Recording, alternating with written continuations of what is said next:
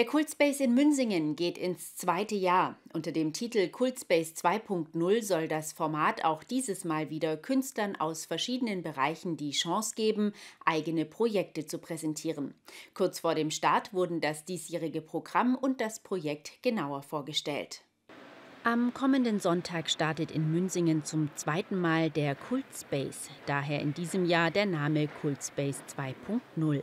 Auch dieses Mal haben Künstler aus verschiedenen Bereichen wieder fast acht Monate lang bis zum 17. Dezember die Möglichkeit, ihre Projekte in der ehemaligen Postfiliale in Münsingen zu präsentieren. Die Teilnahme ist kostenlos. Der Kultspace ist ein Raum, den wir zur Verfügung stellen, an dem sich Künstlerinnen und Künstler, Kulturschaffende zeigen können, präsentieren können, an dem Begegnungen stattfinden können, an dem schlicht und ergreifend Kunst und Gesellschaft stattfinden kann. Bereits im vergangenen Jahr sei das Projekt ein toller Erfolg gewesen, so Fiedler weiter. Daher werde man das Konzept auch im Wesentlichen übernehmen. Für die Bespielung des Kultspace 2.0 sind vor allem Kunst- und Kulturakteure angesprochen, die sich hier kreativ äh, austoben möchten und verschiedene Formate anbieten möchten. Und als Besucher ist die ähm, komplette Bürgerschaft im Landkreis Reutlingen, aber auch darüber hinaus im Biosphärengebiet angesprochen, hier einfach niederschwellig Kunst und Kultur genießen zu können. Zu den Teilnehmern in diesem Jahr gehört auch die Sängerin Sandra Linsenmeier.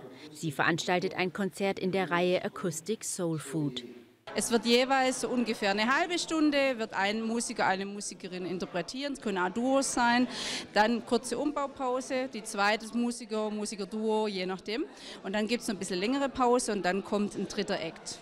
Vor allem Singer und Songwriter aus der Region sollen dabei auftreten. Neben den Vorführungen soll es auch die Möglichkeit geben, die Künstler zu treffen und ihnen bei der Arbeit über die Schulter zu schauen. Entstanden war das Projekt während der Corona-Krise.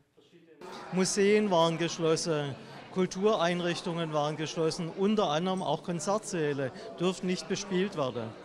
Und deshalb haben wir damals gesagt, dann gehen wir hinaus äh, auf den Marktplatz und bei schlecht Wetter dann äh, in sogenannte Leerstände, die aber für mich keine Leerstände sind, sondern Räume, um Träume zu erfüllen.